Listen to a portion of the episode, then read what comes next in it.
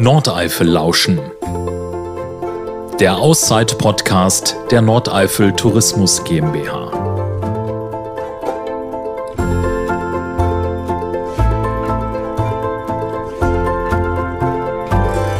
Hallo und herzlich willkommen zu Nordeifel Lauschen, dem Auszeit-Podcast der Nordeifel Tourismus GmbH. Ich bin Daniel Dehling und ich freue mich sehr, dass ihr wieder dabei seid.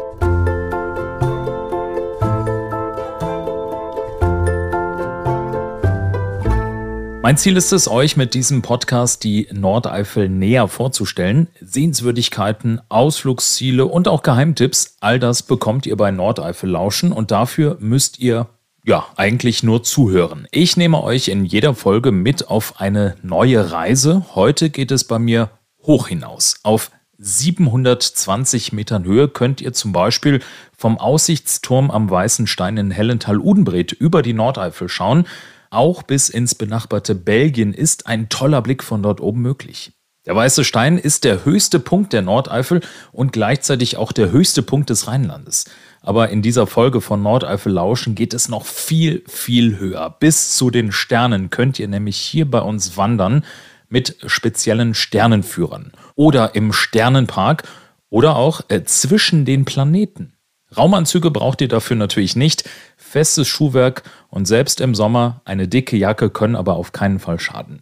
Und als erstes möchte ich euch den Mann näher vorstellen, ohne den die Nordeifel nachts nicht so dunkel wäre, wie sie heute ist. Denn genau das hat die Region Harald Badenhagen zu verdanken, dem Gründer der Astronomiewerkstatt Sterne ohne Grenzen. Er hat sich ganz maßgeblich dafür eingesetzt, dass die Nordeifelnächte dunkler sind als in anderen Regionen und was Lichtverschmutzung genau damit zu tun hat, erklärt er uns jetzt auch.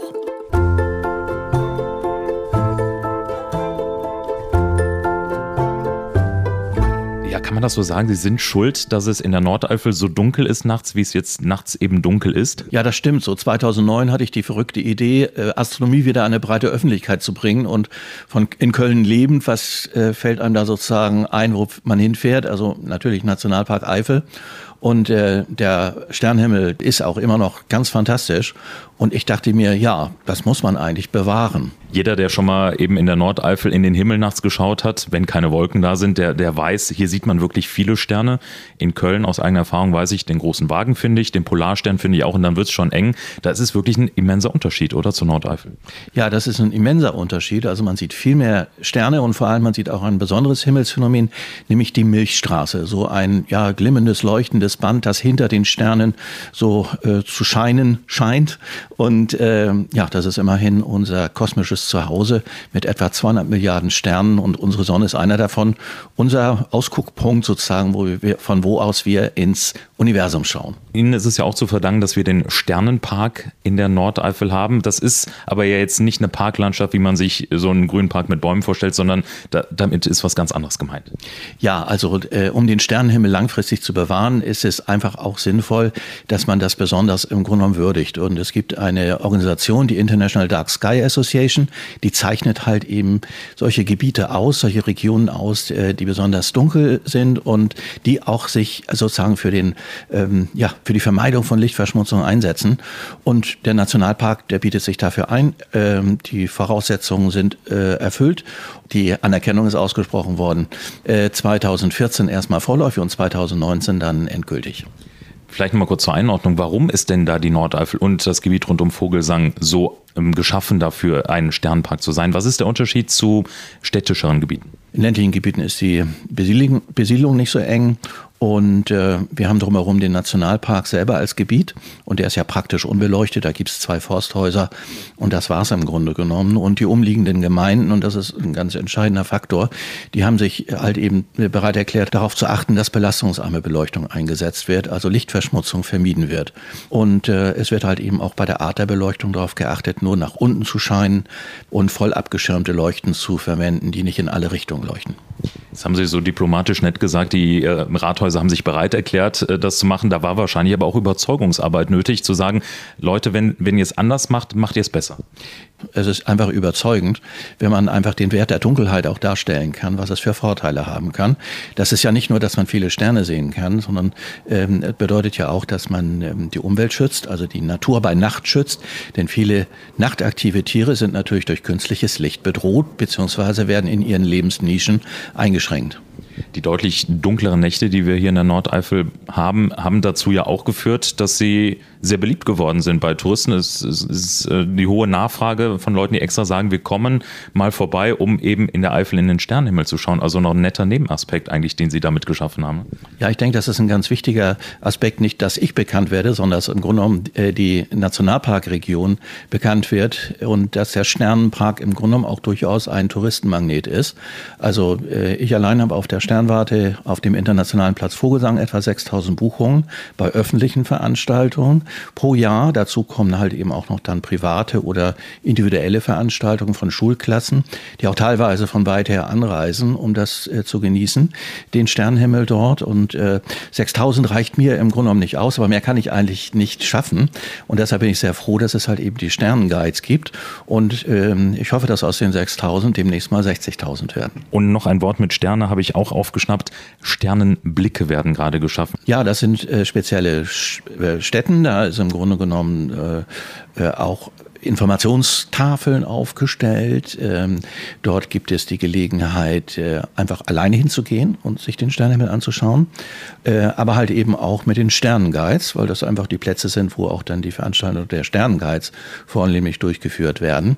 Also äh, uns kommt es sehr, sehr darauf an, bei dem ganzen Thema ähm, Wert der Dunkelheit halt eben auch auf die Bewahrung der Natur bei Nacht zu achten. Und naja, wenn jetzt ganz viele Menschen einfach so nachts in die Natur laufen, dann ist das natürlich auch eine Störung. Das, und deshalb haben wir diese Plätze da uns ausgedacht.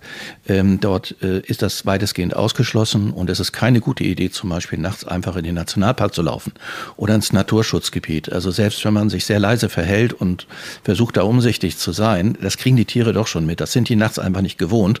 Und dann kommt es zu unnötigem Fluchtverhalten. Teilweise werden dann Nester verlassen und teilweise verletzen sich die Tiere auch, wenn sie halt eben so aufgeschreckt werden und flüchten. Und genau das wollen wir ja nicht. Und äh, ja, deshalb sind die Plätze da. Und um diese Plätze perfekt auch nutzen zu können, gibt es im Jahr bei 365 Nächten, die wir haben, Nächte, wo Sie sagen, da lohnt es sich nochmal besonders oder nochmal eher in den Himmel zu schauen als in anderen Nächten? Das lässt sich einfach beantworten. Jede Nacht ist toll und wertvoll. Jede Nacht hat etwas zu bieten. Ja, selbst der Vollmond hat etwas zu bieten, der ja normalerweise von Sterneguckerinnen und Sterneguckern gemieden wird, weil er einfach so hell ist. Aber ähm, ja, dann sucht man sich einfach die Zeit des Vollmondaufgangs aus und schaut sich das an. Also immer wenn der Himmel klar ist, lohnt es sich auf jeden Fall in den Himmel zu gucken. Eigentlich braucht man nicht auf ein besonderes Ereignis zu erwarten, denn der Himmel bietet immer was. Also egal ob zu den Perseiden Sternschnuppennächten im August oder einfach nur um den Vollmond mal ein bisschen besser anzuschauen, ein Besuch im Sternenpark bei Vogelsang im Nationalpark Eifel gehört auf jeden Fall dazu. Auch mehrmals im Jahr, denn der Nachthimmel in der Nordeifel bietet ein einmaliges Naturerlebnis. Ferngläser und äh, Teleskope erweitern dabei euren Blick natürlich noch deutlich stärker auf die Schätze unseres Nachthimmels. Aber es muss eigentlich nicht mal unbedingt ein Besuch im Sternenpark sein, denn es haben sich auch einige Gastgeber hier in der Nordeifel auf Nachtschwärmer spezialisiert und zertifizieren lassen. Das sind die sogenannten Sternengastgeber.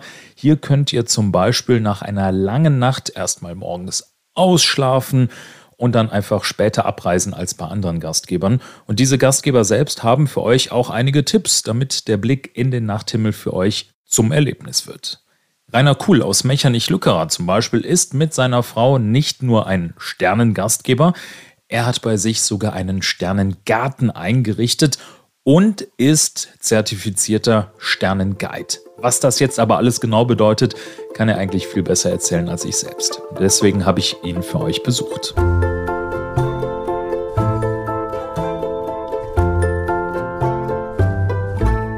Zertifizierter Sternenguide. Ich nehme nicht an, Sie haben eine ewig lange Leiter, mit denen es dann hoch ins Weltall geht. Ne? Die Sternenführungen werden an, an diesen sogenannten öffentlichen Sternenführungsorten gemacht. Äh, man geht vom Parkplatz aus mit der Gruppe, die normalerweise bis zu 15 Leuten besteht, zu dem Blickpunkt, zum Sternenblickpunkt der dann halt eingerichtet ist. Und von dort aus äh, zeigt man im Prinzip den Gästen den Sternenhimmel, man erklärt die Sternbilder, man zeigt, wie man zum Polarstern findet, äh, man kann verschiedene Objekte, die dann gerade zu der Zeit zu sehen sind. Einige Sternenguides machen das mit Ferngläsern oder mit Spektiven. Ich habe es auch wenige andere auch, machen das mit einem großen Teleskop, das wir mitnehmen zum Ort. Und da kann man halt auch tiefer in die äh, Sternenwelt einblicken. Ne? Man kann also Jupitermonde, Saturnringe, irgendwelche nebligen Objekte, Andromeda-Nebel und solche Dinge, kann man da alles sehen mit dem Teleskop. Und das ist ja auch nur hier in dunklen Orten. Wenn Sie in der Stadt sind, sehen Sie nur drei Sterne. Hier sehen Sie 3000 Sterne. Jetzt sind Sie ja nicht äh, von der Schule gegangen und direkt äh, Sternenführer geworden. Was ist da bei Ihnen passiert, dass Sie gesagt haben, das möchte ich jetzt noch machen? Bei mir hat das schon sehr früh angefangen. Mit zwölf Jahren habe ich schon mein erstes Teleskop bekommen. Da habe ich schon in Köln gewohnt. Das ist jetzt schon über 50 Jahre her. Und da war der Himmel in Köln auch noch dunkel genug, dass man Sterne sehen konnte. Und da habe ich auch schon zum Beispiel die Andromeda-Galaxie mit dem Teleskop gesucht und nach mehreren Nächten auch dann entdeckt und solche Dinge. Und dann zu der Zeit äh, in meiner Jugend, da war dann die Mondlandung, das Apollo-Programm, all diese Dinge waren damals einfach äh, äh, spannend. Weltraum, also Weltraum war ein Riesenthema zu der Zeit. Und dann ist es so weit gegangen, dass wir dann eben auch später gesucht haben, ein Objekt, wo wir selber äh, Gäste hier für den Sternenhimmel begeistern können. So sind Sie in Mechernich-Lückerath gelandet vor ein paar Jahren. Aber hier kann man mit Ihnen ja nicht nur die Sterne erleben, Sie haben oder Sie werben ja auch damit, einen Sternengarten zu haben. Wir haben so ein bisschen auf Sterne uns eingestellt, auf bestimmte Pflanzen, die äh, für die nachtaktiven Tiere gut sind. Aber im Prinzip ist ja unser Sternengarten eigentlich der Garten unter dem Sternenhimmel. Und dann wollte ich natürlich so eine Sternkuppel, wie man das so hat, gerne. Ne? Und meine Frau sagte, oh nee, sowas im Garten möchte ich nicht gerne haben.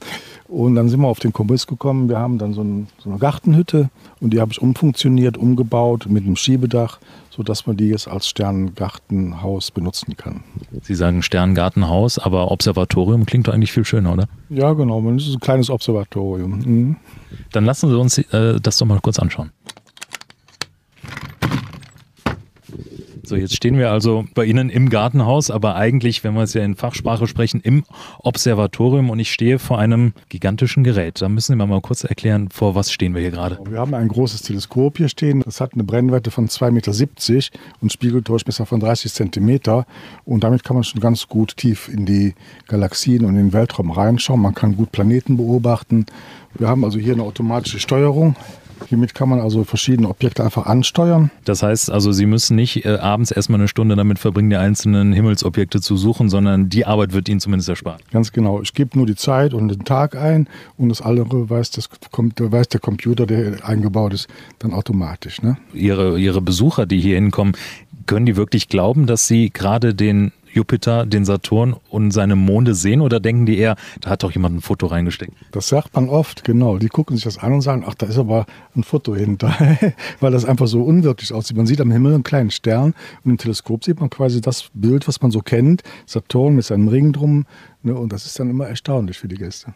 Wenn jetzt der eine oder andere, der uns zugehört hat, gesagt, oh, das interessiert mich auch mal, ich würde gerne auch mal eine Sternwanderung machen, mhm. was muss ich tun? Es gibt verschiedene Möglichkeiten. Ich kann entweder beim äh, Naturpark Nordeifel eine bei einer öffentlichen Führung ähm, meine Teilnahme mitbuchen, wenn da Plätze frei sind. Da sind das bis zu 15 Personen. Da gibt es verschiedene Orte, an denen man sich dann trifft. Ähm, das ist die eine Möglichkeit. Die zweite Möglichkeit, ich kann als eine kleine Gruppe auch bis zu 15 Personen ein Fest sagen, ich möchte gerne hier mit meiner Geburtstagsgruppe oder mit meinem Betriebsausflug, möchte ich gerne Sternenführung haben, Naturpark Nordeifel, an dem und dem Termin am liebsten. Und dann sucht der Naturpark einen passenden Sternenguide. Zweite Möglichkeit. Dritte Möglichkeit ist bei uns direkt sofort im Garten hier anzurufen, nachzufragen, äh, wann können wir eine Sternführung bei Ihnen machen. Oder beim Herrn Badenhagen, die vierte Möglichkeit, da kann man natürlich auch Termine buchen, um eine Sternführung zu machen. Bietet sich das ganze Jahr da immer an oder sagen Sie, es gibt Zeiträume im Jahr, da lohnt es sich mehr, beispielsweise August, Perseidennacht. Haben Sie Punkte, wo Sie sagen, wenn, dann auf jeden Fall dann? Mhm, es gibt bestimmte Dinge. Manche sagen, Leute kommen ja und wollen die Milchstraße sehen. Da gibt es bestimmte Zeiten, zum Beispiel wenn kein Mond scheint. Gerade in der zweiten Jahreshälfte ist die Milchstraße immer schön über uns mitten am Sternenhimmel zu sehen. Äh, das ist ein, eine Sache, die man gerne guckt. Die Planeten zu bestimmten Zeiten sind zu gucken. Natürlich, wie Sie sagen, die äh, Sternschnuppennächte sind natürlich auch spannend. Ne? Und dann ist die Nacht bewölkt und alle sind enttäuscht. Das passiert auch, genau. Rainer Kuhl zertifizierter Sternenguide in der Nordeifel, super spannend und ich glaube definitiv mal ein Besuch wert nachts, wenn es wirklich dunkel ist. Ja, gerne, jederzeit. Wer zu den Sternen schauen möchte, ist natürlich in der Regel nachts unterwegs. Das lässt sich einfach nicht verhindern. Wobei, ja, doch eigentlich schon, denn nur 22 Kilometer von Rainer Kuhl in Lückerath entfernt gibt es einen Ort, für den die Nordeifel seit Jahrzehnten bekannt ist. Einmalig in der Größe in ganz Europa. Bei Bad Münstereifel-Effelsberg steht nämlich das Radioteleskop Effelsberg, eine Art riesige Satellitenschüssel mit einem Durchmesser von 100 Metern. Gigantisch und einfach nur beeindruckend. Wissenschaftler und Astronomen aus der ganzen Welt nutzen dieses Radioteleskop für ihre Forschungen, aber Norbert Junkes vom Max-Planck-Institut für Radioastronomie in Bonn kann uns beruhigen. Ein Besuch des Radioteleskops Effelsberg ist nämlich auch für Kinder geeignet, sagt er. Ihn habe ich im Besucherzentrum bei Effelsberg getroffen.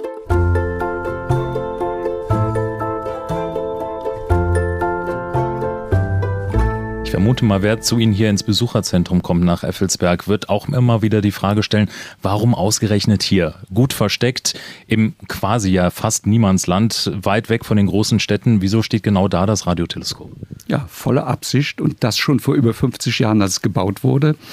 Im Prinzip der Schutz vor Elektrosmog vor künstlicher, von uns Menschen erzeugter Radiostrahlung. Und die kann um so vieles stärker sein als die schwachen Radiosignale aus dem Kosmos, die wir hier mit unserem Teleskop auffangen. Das waren damals schon Radarsignale von den nahegelegenen Flugplätzen. Es sind hochfrequente Zündelektronik von Autos. Daher ist auch der Parkplatz so weit weg. Und inzwischen ist natürlich noch viel mehr dazu gekommen. Inzwischen ist es sogar so, dass wir unser Teleskop vor seinen eigenen Auswerterrechnern schützen müssen. Denn die schnelle Elektronik strahlt eben auch mit den Bausteinen voll in den Bereich unserer Messfrequenzen. Es heißt Radioteleskop, aber Sie empfangen damit ja keine Radiosender. Was hat es genauer mit Radiostrahlung auf sich?